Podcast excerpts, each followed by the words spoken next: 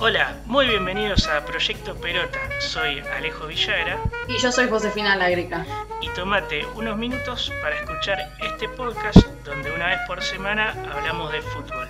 Nos pueden encontrar acá mismo en Spotify, pero también nos pueden seguir en donde más, José. Proyecto Pelota en Instagram y también en Twitter. Perfecto, les pedimos eh, disculpas que no pudimos grabar la semana pasada. No es la mejor forma de empezar, hicimos un capítulo y uno no.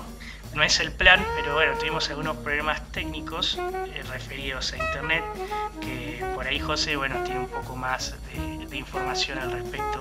Y la verdad que la culpable de todo fui yo. En realidad fue Fivertel, pero descubrí que si bardeás por Twitter conseguís descuentos, chicos. Así que si hay algún servicio que no le funciona, vayan a Twitter, conseguí 400 mangos de descuento por un día. Ya Cua- saben. 400 pesos, o sea, eso es lo que calculan que sale el día.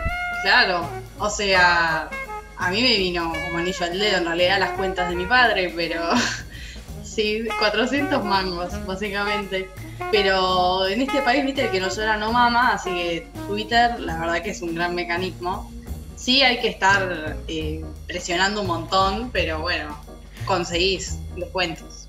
Yo, sí, yo también, las veces que he tenido problema con Fivertel, la única vez que, que logré que me contestaran era a través de Twitter.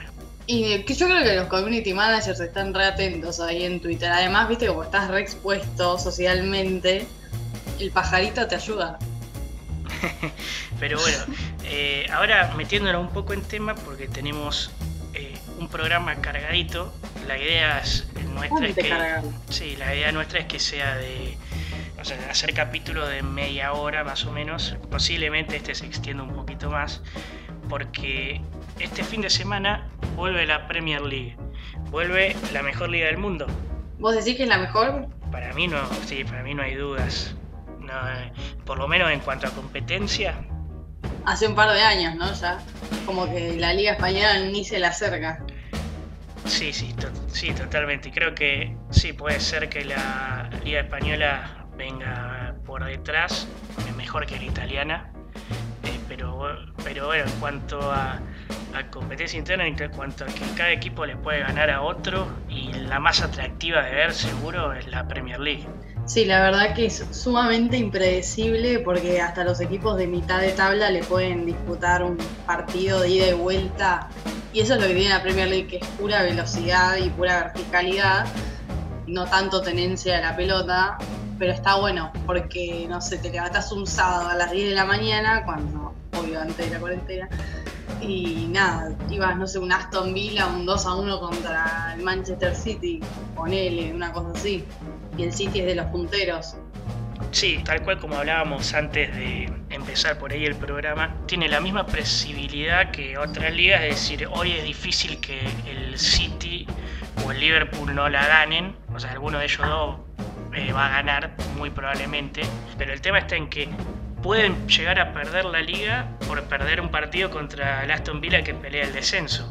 Sí, o sea, dejar puntos es muy probable que dejen. Pero bueno, los espectadores estamos agradecidos cuando le hacen partido a los, a los punteros, ¿viste? Porque si no siempre ganan los mismos y Sí, bueno, queremos algo, queremos emoción básicamente. Sin duda, sin duda, porque además, por lo menos aparte, cuanto menos son los partidos más, más disfrutables, eh, yo prefiero ver un Watford Hull City que, que por ahí clavarme mismo un Villarreal Málaga. Bueno, Málaga hoy está en segunda división, pero.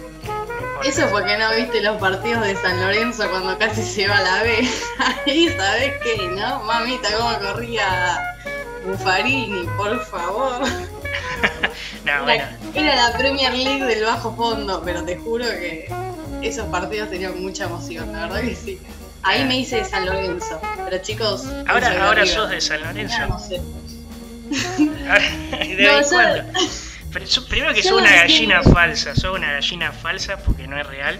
Y ahora sos de San Lorenzo. ¿De qué me acusa, buen hombre? No. Yo siempre fui de River. No, no, no. Cuando se fue a la B dejé de ser, pero después volví, ¿viste? No sé. Uno vuelve a los lugares donde fue feliz. Me estás contando esto por primera vez. Yo cuando te conocí dijiste, soy de Barcelona. Bueno. Más vale que soy de Barcelona, pero ahora no. ahora, soy... ahora soy de River y de San Lorenzo. Ahora, claro, y de sacachispas de vez en cuando, pero... De sacachispas también. Exactamente. Eh, pero bueno, entonces vamos a decir, ¿qué vamos a hablar de este capítulo? Hay como muchos temas, primero que hay muchos equipos y muchas novedades y muchas cosas que abordar en este pequeño programa antes de que empiece. Entonces, ¿con qué, con qué vamos a encontrarnos en esta guía de la Premier? Bueno, como lo que nos pareció lo más importante sería el armado de los equipos, los fichajes básicamente, cómo se están armando para, afrontar esta liga sin, bueno, esta nueva temporada sin, sin espectadores, porque bueno, eso es un cambio muy importante también.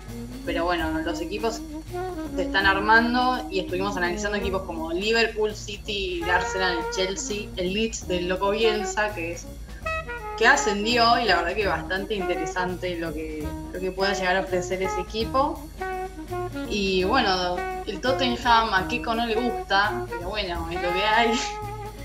Y eh, vamos a hablar también de los próximos partidos que ya empiezan el fin de semana, o sea, este fin de semana, ya arrancan. Sí. Así que. Sí, que empezamos con algún partido como Liverpool Leeds de primera, de primera el sábado. Este va a estar bueno. Eh, sin duda el, partido que, quiero ver y que no me quiero perder de esta fecha. Entonces, bueno, la idea eh, es un poco decir, bueno, hablar de, como decía José, los principales candidatos, las posibles sorpresas, equipos como eh, el Everton que viene de atrás, bueno, qué va a pasar con el Leeds y, y a qué aspira eh, y del Tottenham, quería aclarar que no es que no me guste, yo me gustaba mucho el proyecto de Pochettino. De hecho, la final contra el Liverpool de la Champions, yo quería que gane eh, el Tottenham de Pochettino. Lo que me parece que la verdad no tengo como ganas de hablar de, eh, de este equipo de Mourinho que no transmite nada y que desarmó todo lo que en cinco años construyó Pochettino, básicamente. Y lo llamaron para eso, ¿qué va a hacer? ¿Para destruir un equipo? Claro, ¿viste? Uno, el que busca encuentra, es así, en la vida es así. Y Pochettino, ojalá, ojalá que, nada, que encuentre una institución muy buena y que le haga frente a Tottenham. Yo solo estoy esperando eso. ¿Viste un United, una cosa así? Me vuelvo loca, o sea, estaría buenísimo. O sea, vos lo seguís viendo en la Premier. Sí, porque es donde más tuvo exposición, experiencia y armó, la verdad, que un equipo que llegó a la final de la Champions, o sea, no es cualquier cosa. Bueno, pero igual creo que la idea es, eh, ahora más que ir hacia atrás, es hablar hacia adelante y hablar de la temporada que va a empezar, que como un poco dijiste, José, va a ser una temporada rara, vamos a seguir sin público, que va a mucho protocolo, eh, los hisopados, los test, va a ser bastante desgastante, sobre todo estos primeros meses.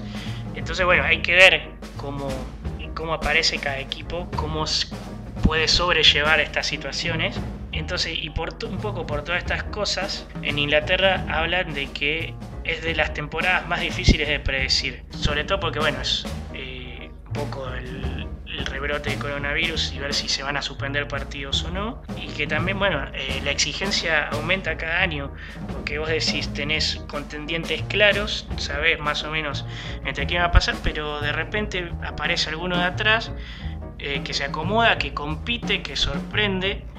Y, bueno, todo eso eleva el nivel hacia arriba y, y bueno, y también lo hace más difícil para los equipos candidatos eh, mantenerse en, esa discusión.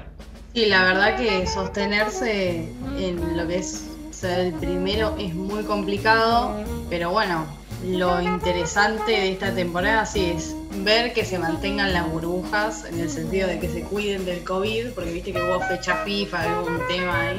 Bueno, Mbappé tiene coronavirus, etcétera, etcétera, viste, un montón de delegaciones están encontrando eso, pero bueno, amén del coronavirus, vamos a ver si el Liverpool puede volver a brillar como lo hizo. Y vamos a ver si el City de Pep Guardiola encuentra el camino, ¿no? Y si el Everton, armándose con ciertas incorporaciones nuevas y con Ancelotti, logra un cuarto puesto. Y bueno, vamos a empezar justamente por ahí. Vamos a empezar por la ciudad de Liverpool, es decir, el, el clásico de Everton.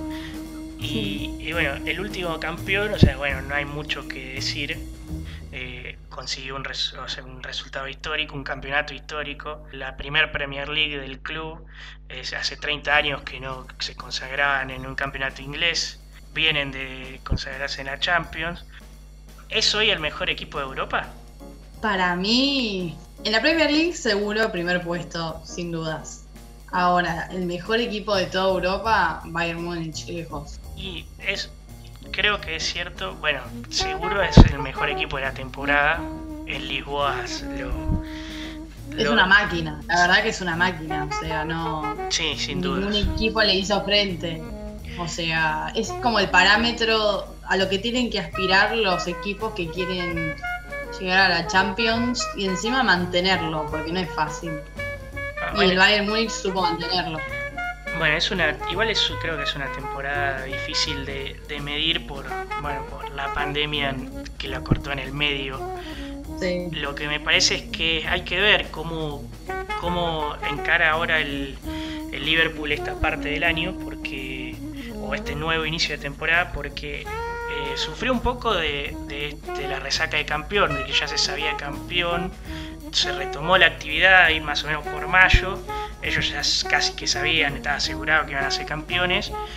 Una vez que se consagraron, eh, digamos, dejaron puntos fáciles en lo que podría haber sido una temporada histórica en cuanto a en cuanto a marcar más de 100 puntos en la tabla, irse sin derrotas, o sea, ser campeones invictos, con mayor cantidad de victorias, las rachas que tenían. Todo eso, digamos, como un poco después de que se supieron campeones, se relajaron y, digamos, y, no, y no consiguieron todo eso, más allá de, o sea, de ser los indiscutidos campeones, ¿no? Sí, una vez que fijas ciertos objetivos y los alcanzás, es como que psicológicamente ya pensás listo. Si ya llegué, si este fue mi techo y lo logré, viste, como que seguro lo vuelvo a lograr y nada. No fue lo que pasó y tampoco pasó así en Champions. Bueno, después también la derrota ahora el fin de semana eh, anterior con, con, el Arsenal por la Community Shield, eh, donde también pusieron un montón de suplentes, o sea, claramente no fue, él lo tomó, Klopp lo tomó más como una prueba o casi un partido de pretemporada que lo que era, que era un, título entre los dos campeones de Inglaterra. Sí, no le dio tanta importancia, ¿no? Como que va para otra cosa, Klopp. Eh, la, la, Liga y la Premier League y la Champions. Y lo que creo, bueno, lo más importante de cara a esta nueva temporada que creo es que eh, pudieron mantener la, la, columna vertebral del equipo, es decir, Allison, Van Henderson y bueno, y el tridente Firmino, Mané y Salah. Pero también perdió un, jugador muy importante como es eh, Wijnaldum, que se va al Barcelona. ¿Ya está confirmado eso? Eh, o sea, está, está cerrado, está cerrado en palabras, se, va a terminar haciendo. Leí que lo van a vender por solo 15 millones. ¿No es muy poco para un mediocampista ganador así? A mí también me parece poco. Lo que es evidente es que, es que le están haciendo lugar para traer a Teo Alcántara. Y esa es una gran jugada. Y bueno, y también hay más hay más jugadores que están en, como en la lista de transferibles, o sea, un montón que, eh, de estos que, que, últimamente no hemos visto jugar, como La Lana, el Central Lobren, Origi y Shakiri también son potenciales ventas. Sí, bueno, en la delantera Shakiri no tiene lugar claramente. Sí, cuando fue suplente fue siempre era suplente de, de quien era de Mané o de, o de Salah o de alguno de los tres, siempre estaba ahí. Sí, sí, sobre todo para jugar por las bandas, igual que, que Origi, que, en realidad lo que no tienen es un suplente de, de Firmino, netamente que pueda jugar de centro delantero. Origi cumplió un poco esa función y, bueno, parte del, gran parte del título de la Champions es por la buena actuación de Origi. Es raro que ahora sí se, se desprenda tan fácilmente. Sí, ¿te imaginas si Suárez, si Luis Suárez volvía para ocupar ese puesto de nueve suplente? Y lo que me parece también es que, bueno, era eh, mucha plata y que claramente si vemos los movimientos, lo que trata de hacer el Liverpool es eh, aliviar un poco toda esa masa salarial. Sí, un poco las arcas porque, qué sé yo, un Thiago Alcántara no va a ser tan barato. No, justamente. Eh, creo que es a lo que apuntan y, por eso tampoco se están o están reforzando otros lugares o buscando grandes compras. De hecho, el, único jugador que, vino es Costas Simicas de Grecia, que salió 11 millones de euros. ¿En qué puesto está Costas? Es, viene a ser el suplente de Robertson, lateral izquierdo. Joven, digamos, es claramente una apuesta. Y, lo que a mí también me parece que, falta es alguien que vaya a competir con los centrales. Eh, no hay, más allá de que está Joe Gómez o o algún joven más, le faltaría a, alguien, a un equipo para las aspiraciones del Liverpool, le estaría faltando alguien ahí de jerarquía que compita. Lo importante es que el Liverpool por ahora no encontró un central para que le compita a Van Dijk, por ejemplo, o a Joe Gómez, como vos estás diciendo, ni un agente libre, ¿viste? Necesitas un central con experiencia o quizás una apuesta, pero por ahora hay que esperar porque el mercado de fichajes en las ligas europeas cierra el 5 de octubre, así que tiempo para planificar Klopp tiene de sobra, eh, hay que estar atentos a los movimientos. Sí, sí, sin dudas. Lo que me parece también importante remarcar es que, bueno, que es una, una situación extraña en la carrera de Klopp, un lugar en el que antes no, no había estado. Hoy le toca defender el título, o sea, le toca demostrar que siguen siendo los mejores después de haber ganado la Champions, de ahora haber ganado este título histórico, si tiene la vara muy alta y no es un lugar en el que Klopp esté acostumbrado a estar. Él siempre que viene de atrás, el, que, el equipo que juega muy bien, que propone mucho, que con muy poco intenta competirle a los grandes y bueno, por primera vez se, se dan vuelta las cosas. Me parece que es una temporada interesante y desafiante para el Liverpool de ese costado. Sí, para Klopp como director técnico, porque ya en el Borussia Dortmund le disputaba partidos a ni más ni menos que al Real Madrid y le decían la bestia negra porque es el que cambió el juego y bueno, contra el Bayern Múnich ni hablar, pero sí le toca le toca desde el lado de ganador y si puede mantener lo que ya ganó. Sí, está, está perfecto, está clarísimo. Entonces, así, si te parece bien, yo pasaría al siguiente equipo que podemos hablar, si querés, del Manchester City, el principal contendiente. Vale, pasemos a ese. Me cae en el City, ¿eh? Son ambiciosos, el City es muy ambicioso y tiene un proyecto que la verdad que ilusiona, que hace tiempo no le pasaba, con Pep Guardiola, con unos fichajes muy buenos. Sí, de, hecho. Kevin De Bruyne, que muy bueno. De hecho, nunca le pasó porque realmente era un equipo que peleaba mitad de tabla para abajo, históricamente. Sí, o sea, quizás con Mancini le disputaban al United, pero era tan impredecible los partidos que no, no, por eso lo sabía mantener. Por eso digo, de antes de, de antes de que, de que llegaran los árabes y desembolsaran la plata. Es un equipo que, bueno, que, está, se está consolidando, pero viene de algunas pérdidas bastante importantes, como lo fue, como vos dijiste, lo del el Lyon, perder 3 a 1 contra un equipo francés, una liga de menor rango. Sí, con un equipo en el que compite en una liga bastante menor, totalmente dominada por PSG, y en el que estaba en mitad de tabla, ni siquiera clasificando a Champions. Digamos que Rudy García tuvo una propuesta, una estrategia muy buena, jugar al contragolpe y la verdad que se sorprendió el City y donde más flaqueó fue en la defensa. O sea, ¿qué fichajes tiene en mente Pep Guardiola? Bueno, está claro que fue eso, un fracaso de temporada básicamente, ¿no? También perdió eh, el semi con, de la FA Cup con el Arsenal y, bueno, y no consiguió el título de Premier tampoco. Por eso diciendo, la, contestando las preguntas que, que, decía, que me hacía recién, lo que quiere reforzar Pep Guardiola es la defensa. Si, no sé si, si habrás visto, te has dado cuenta que la defensa fue algo que fue cambiando todo este tiempo, toda la temporada. Nadie parecía haberse ganado eh, el lugar indiscutible en la defensa por eso mismo ya trajo a Nathan Ake, ex Chelsea, zurdo, bastante versátil, que puede jugar también como lateral, eh, una compra medianamente barata y que tiene 25, 26 años y está por ahí atravesando eh, el mejor momento de su carrera, muy firme y que, que tiene experiencia en Premier League. Y también en el mismo puesto apuntan a, a Koulibaly, el central de, de Napoli. Bueno, está además hablar de, de, lo bueno que es y lo que puede aportar. Sí, además tiene un montón de pretendientes Koulibaly porque, bueno, la liga italiana, si bien no es la liga española ni la inglesa, te ofrece unos defensores que saben poner bien el cuerpo, tienen muy buen juego aéreo y además lo que le gusta a Pep Guardiola es el tema de saber salir jugando, utilizando todas las piezas y no a los pelotazos a dividir. Sí, no, seguro. Por eso Koulibaly es, ya es un fichaje estrella, no es una improvisación ni una apuesta. Eh, por él van a desembolsar una buena cantidad de, de, euros, que es alrededor de 80 millones me parece, ¿no? Un poquito menos que Van Dijk o Van Dijk. Sí, o sea, sí, creo que entre 60 y 80 es la propuesta. Bastante elevado igual para un central. Sí, bueno, todavía no está hecho, dicen que eso es lo que apuesta, pero como decías, hay muchos pretendientes. Chelsea también lo quería, el United siempre, todos los veranos suena para el United.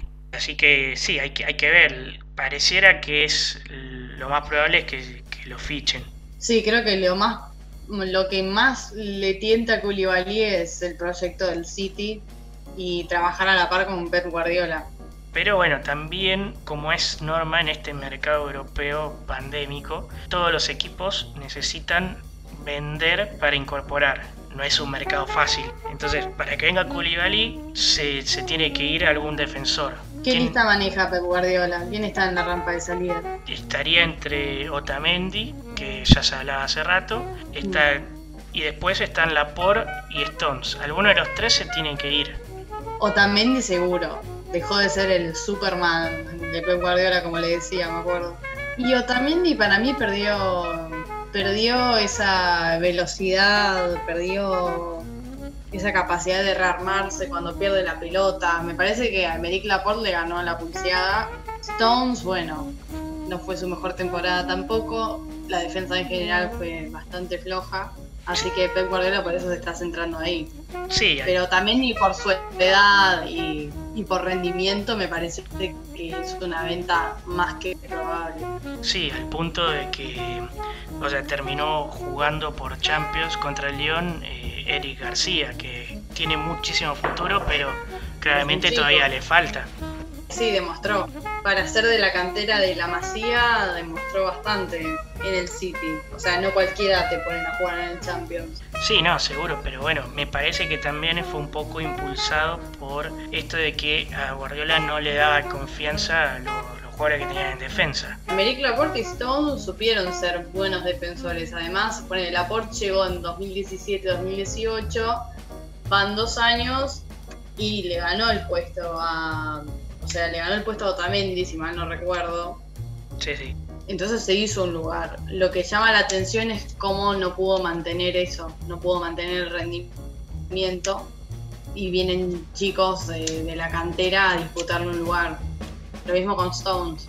Bueno, en Inglaterra se habla de, de que Stones fue un fichaje decepcionante eh, hace rato, ya, ni siquiera la temporada anterior. Entonces, bueno, hay, hay que ver, hay que ver cómo se rearma la defensa. Probablemente, si llega Colibali, va, va, a ser titular. Y bueno, y en otros lados del campo también compararon a Ferran Torres, la figura del Valencia, que también la está rompiendo ahora en la selección española. Cuanto menos es un, o sea, pareciera una gran apuesta y alguien que, un chico que estaba jugando muy bien en Valencia. Hay que ver cómo, cómo rinde ahora. Sí, además si se ganó un puesto en la selección española, me parece que tiene bastante futuro. Pero bueno, no hay que hablar de tanta proyección, hay que ver qué pasa cuando juega. También Ferran Torres llega eh, para suplir una ausencia importante. ¿La de, la de quién es, te imaginas? Eh, deja de pensar. Mm. Jugador que se fue al Bayern Múnich. Ah, ya sé que me decís, Leroy Sané.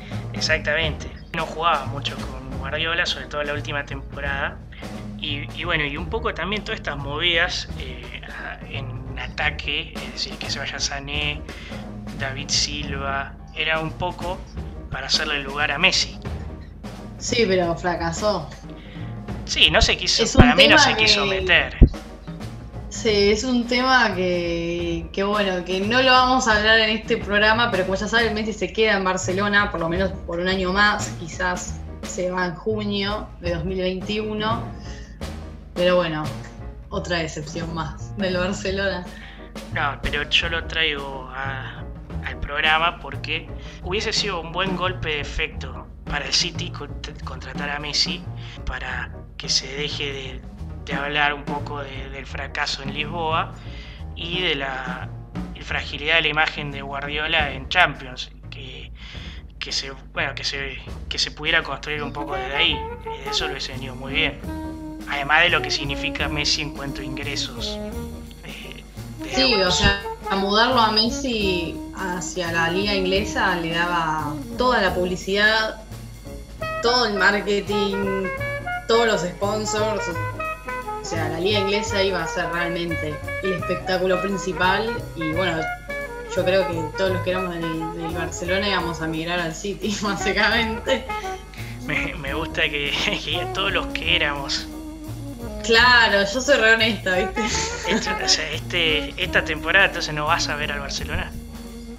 Y no sé, me interesa, me da mucha intriga lo de Kuman, me gustaría saber qué es lo que pretende, pero nosotros tenemos que centrarnos en la liga inglesa porque es lo que más nos ofrece visualmente como espectáculo. ¿Vos decís que el United va a estar apto para este espectáculo? Y el United está claro que por lo menos se acomodó. Creo que es la primera vez que encuentra una estabilidad desde que se fue ya en el 2013, se retiró Alex Ferguson. Sí, sí, después de Ferguson les costó mucho hacer pie. O sea, tuvieron varios DTs que dejaron en el camino y Solskjaer, Solskjaer, nombre extraño, exjugador del United, nada, eh, encontró, aunque sea por un tiempo, por un periodo de estabilidad.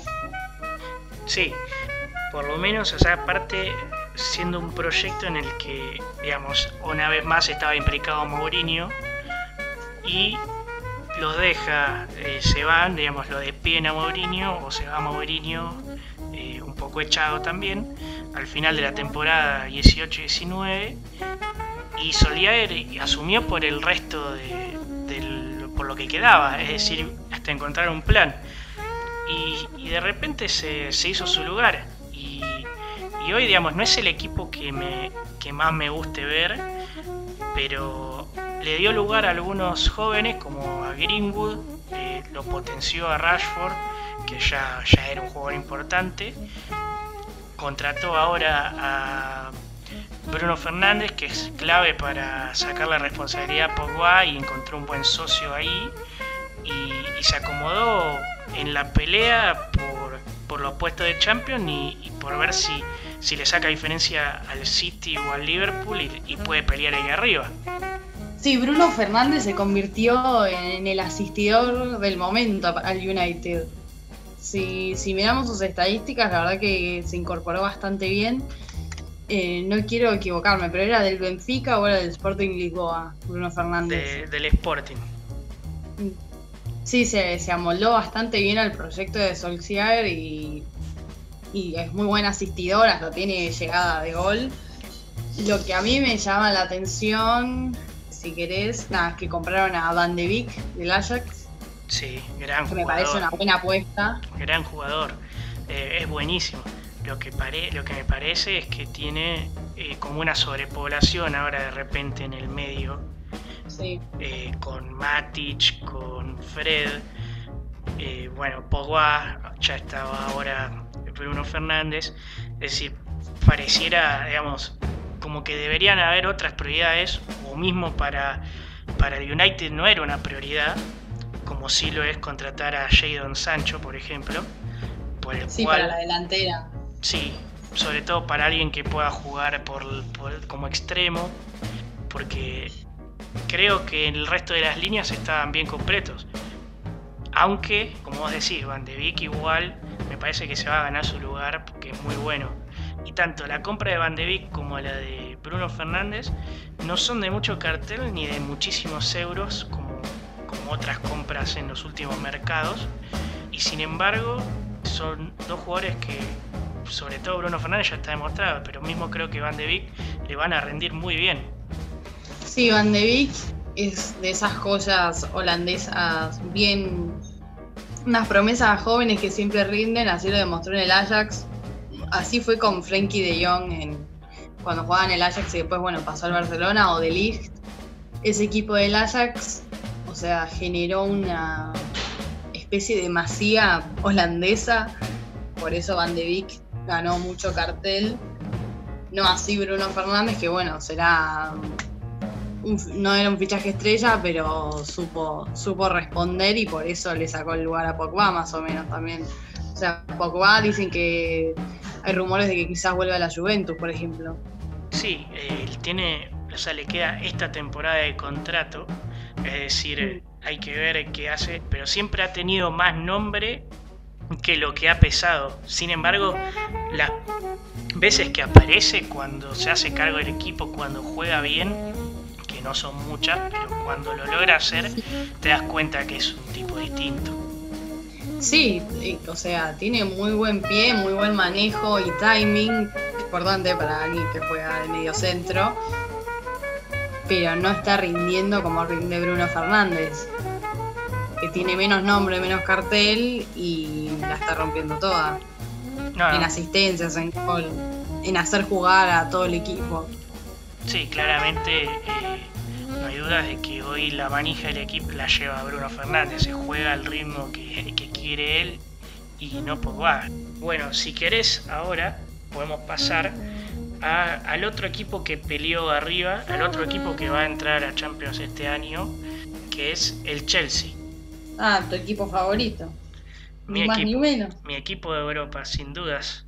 Eh, sin dudas. Eh, para mí, lo que hizo la temporada pasada Lampard eh, fue un, gran, un gran trabajo porque no, pudo, no pudieron incorporar por la, sanción de Fair Play y, tuvo que salir a jugar con todos los jóvenes que, que estaban esperando, que, les, que claramente necesitan tiempo, se ven que son muy buenos, pero necesitan tiempo. Y tuvieron espacio esta temporada y aún así lograron eh, pelear el, tercer y cuarto puesto toda la temporada y finalmente entrar a Champions. Sí, ahí Frankie Lampard, bueno, ex jugador, ex estrella del Chelsea, que era muy bueno en su puesto, se hizo cargo como DT y sacó sacó bastante chapa, digamos. Tuvo una temporada bastante buena. Y bueno, hay que ver quién nos ofrece el Chelsea, ¿no? En los próximos partidos. ¿Contra quién le va a tocar el fin de semana? ¿O todavía no le toca? No, si el Chelsea juega eh, con el Brighton, el equipo de Alexis McAllister. Ah, mirá vos. Bueno, está para ver ese partido. ¿Ves? Esos partidos Chelsea-Brighton son donde el Chelsea no puede dejar puntos. O sea, tiene que ganar sí o sí. Bueno, el primer partido ya, ya está. Eh, va a empezar la temporada, hay que verlo. Eh, hay, que hay que verlo, porque bueno, si algo que caracterizó al equipo de Lampard es que perdió puntos, esos que son que lamentás cuando los dejas. Eh, porque es un equipo que jugó muy bien toda la temporada, atacaba muy bien, jugó un estilo ofensivo muy lindo, pero sufrió muchísimo atrás y le faltaba claramente reforzar la defensa. A eso vino Thiago Silva, ¿no? Bueno, Dejando el PSG. Claramente, claramente Thiago Silva viene a ser el caudillo de esa defensa, eh, que posiblemente la componga con Rudiger, que fue de lo mejor de la defensa toda la temporada del Chelsea. Sí, fue una buena apuesta Rudiger. Y también apostó en la delantera, compró a Timo Werner, que jugó en el Leipzig y era de 9, ¿no? Centro delantero, muy goleador. y encima juega de nueve titular en la selección alemana. Sí, sí, es buenísimo. Además también puede jugar por afuera. O sea, se, puede llegar a entender bien con otro 9. Es una gran compra. Y a él se le suma el otro, el otro alemán que jugaba en el Leverkusen, Kai Havertz, que también es un pedazo de crack. Y a Ziyech del Ajax, que bueno, lo compraron en enero, pero por la restricción que tenía no, no podía jugar hasta, hasta ahora. Ah, sí que el Ajax estuvo ahí aportando estrellas a la Premier League. Y también trajo a Ben Chilwell del Leicester, lateral izquierdo, y por todos estos jugadores, salvo por Thiago Silva que vino libre, el Chelsea gastó 200 millones de euros. Es decir, que es más o menos un poco más de lo que, o unos millones más, de lo que le entró por la venta de Hazard al Real Madrid la temporada pasada. Cuatro jugadores al precio de uno. Casi, más o menos. buen negocio. Un buen negocio. Además no compró, no es que compró delanteros o volantes eh, baratos y de poco nombre, compró un buen grupo de jugadores, la verdad que sí. Sí, no hay duda. A mí, a mí me hace mucha ilusión ver eh, este Chelsea que viene, que ojalá mejore en defensa, así espero, y que pueda consolidarse entre ese tercer y cuarto puesto para seguir compitiendo en Champions y ver si, si le puede sacar diferencia al sitio Liverpool, robarle unos puntitos y pelear el campeonato.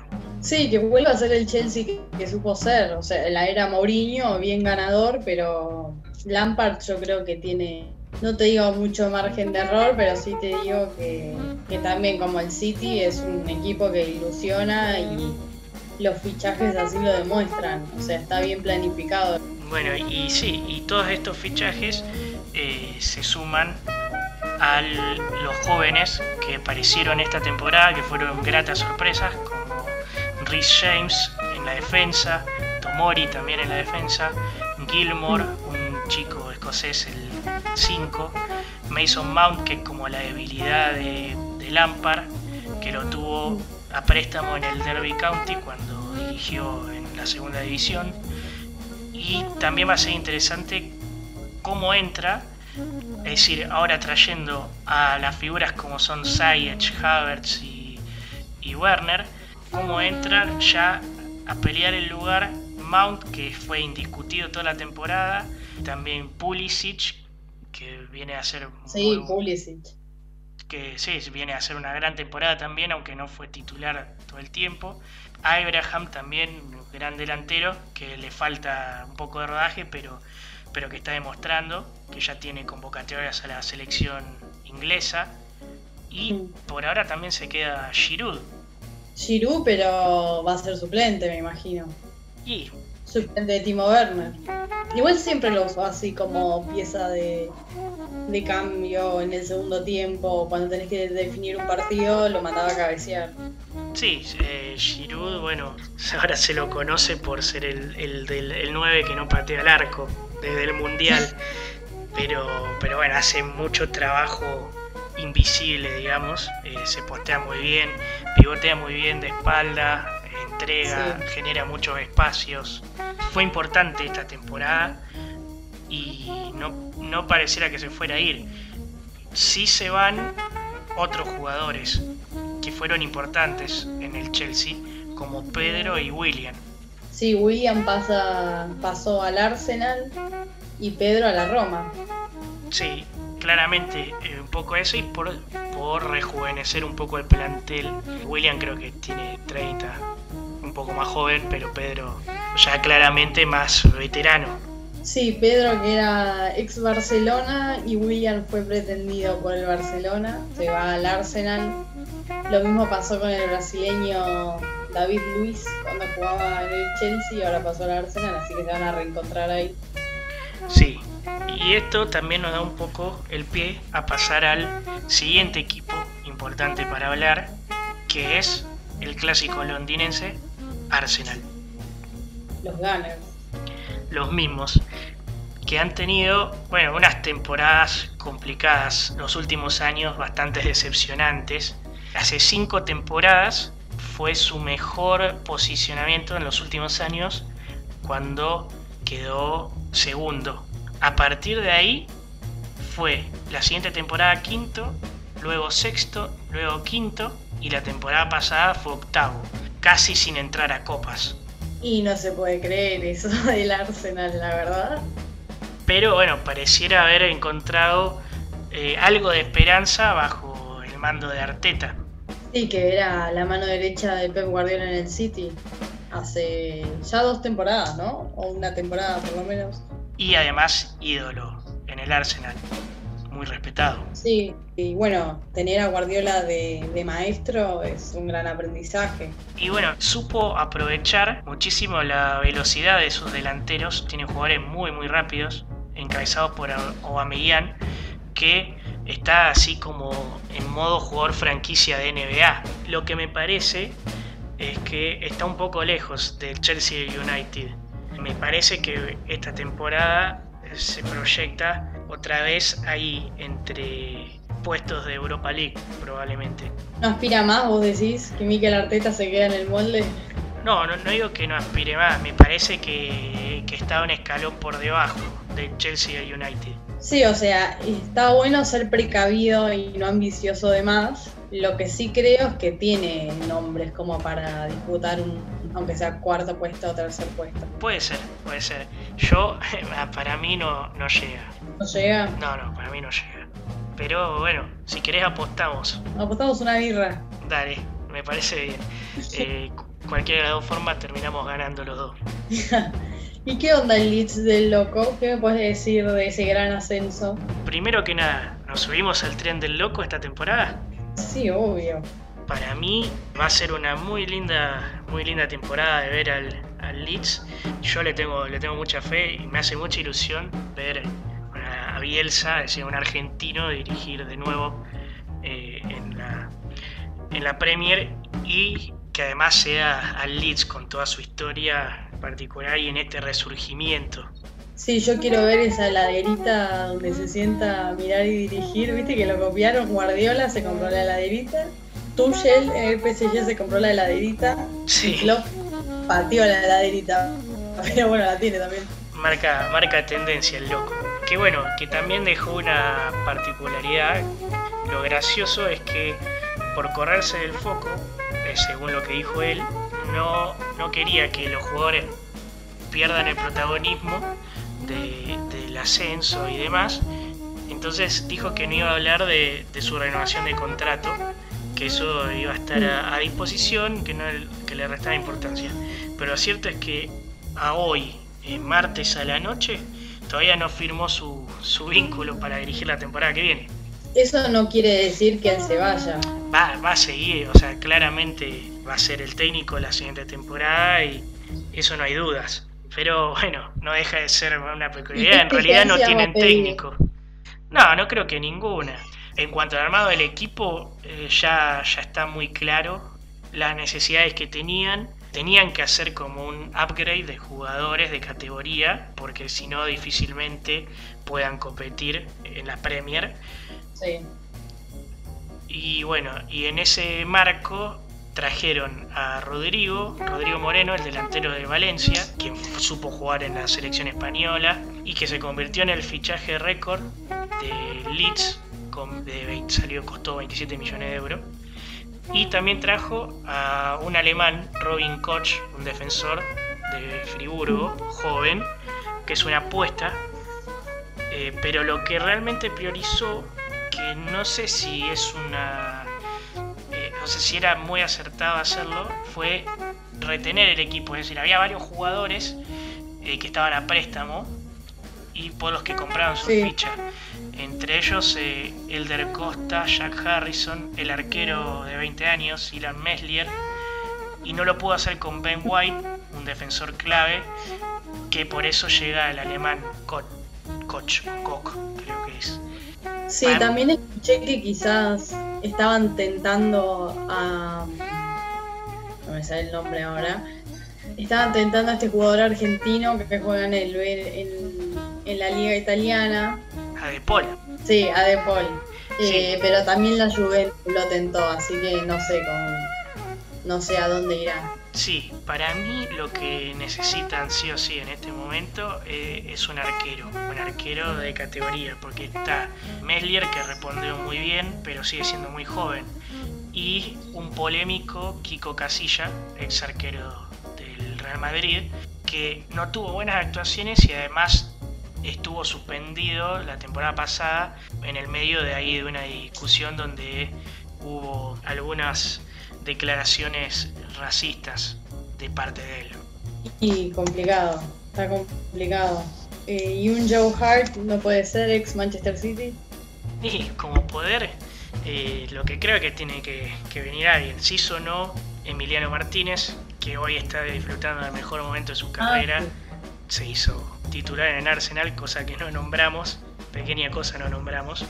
Mm. Y también Chiquito Romero, Sergio Romero, también sonó, pero bueno, finalmente no, va a ir. Y bueno, para cerrar este extenso programa, que hoy se nos fue un poquito la mano, pero había mucha información, pensamos cuáles son los partidos destacados de la fecha, de esta primera fecha, donde no juegan City United, tienen los partidos postergados, así que el sábado, bueno, que ya habíamos hablado de Liverpool Leeds, que ese no, lo podemos perder. Y bueno, también juega, sin duda, también juega Fulham y Arsenal.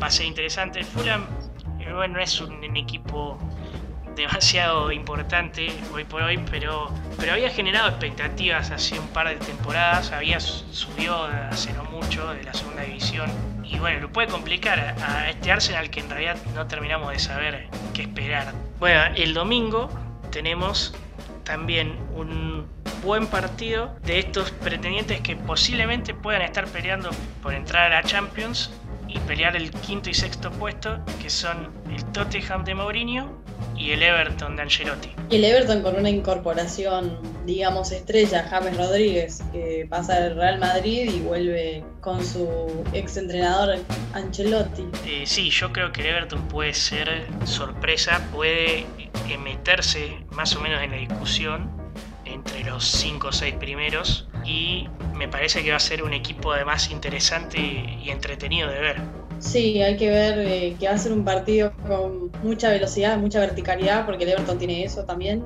eh, y el Tottenham de hablar con Dele Alli, entre otros.